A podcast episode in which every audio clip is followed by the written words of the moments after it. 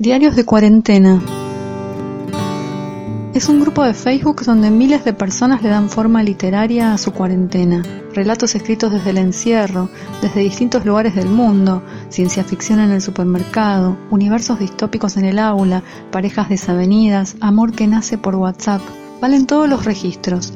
Crónica, diario, poesía, prosa, monólogo interno o una carta dirigida a Dios. Sumate a escribir y a leer a otros en cuarentena. Diarios de cuarentena en Facebook, un espacio para crear ficción y respirar un poco mejor. Es un rayo de sol que se filtra al parpadear. El sueño se cierra y se abren los ojos confundidos. La realidad no siempre es una buena amiga.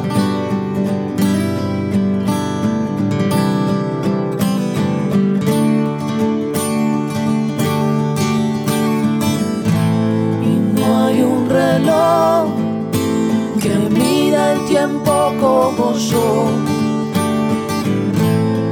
Tres horas una vida. Soy Virginia Feynman desde Diarios de Cuarentena en Facebook y hoy quiero compartir con ustedes este texto que escribió Débora Misistrano. Cuarentena día, no sé, los primeros días de cuarentena dejaba las compras en el patio y las rociaba con alcohol. Ahora medio que me tomo el cepita del pico en el pasillo del átomo. Los primeros días le prendía fuego a la ropa al llegar a casa y después le echaba la bandina a las cenizas. Ahora me sueno los mocos con la misma campera con la que salgo día por medio. La primera semana de cuarentena le pasé un trapito con alcohol a las tortitas. Ayer se me cayó una tostada y la limpié con el lampazo de la vereda. Los primeros días le lavaba las patas a mi gato. Ahora me sigue chupeteando la cara después de haberse lamido entero. Los primeros días lavaba con gotas de lavandina la fruta y la verdura. Ahora la como con cáscara. La primera semana limpié con alcohol todos los blisters de remedios que me dan en el hospital. Hoy en el desayuno, por no pararme a buscar un cuchillo, unté el queso en una galleta con la sube. Es muy divertido este texto de Débora me gusta cómo empieza. Cuarentena, día, dos puntos, no sé.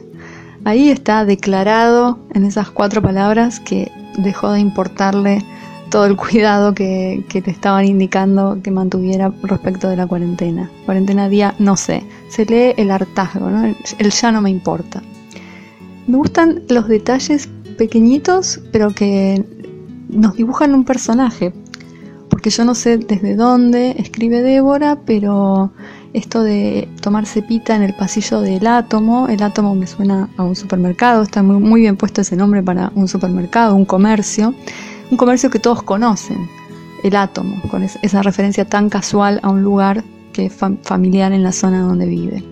Sabemos que tiene un gato, que el gato le lame la cara y que en el hospital le dan con cierta frecuencia, rutinariamente, remedios. Ella simplemente deja ahí ese pequeño indicio los blisters de remedios que me dan en el hospital. Y sin embargo con esa semillita que planta nos queda resonando en la cabeza qué le pasa a esta, esta mujer, o sentimos o sabemos que tiene algún tipo de problema de, crónico de salud. Me encanta también el efecto pendular, ¿no? una especie de ping-pong entre lo que hacía al principio, muy exagerado, muy llevado a un extremo, y la contestación final de ahora, ahora no me importa. Ahí en ese contraste es donde se genera el efecto del texto y por eso nos causa tanta gracia.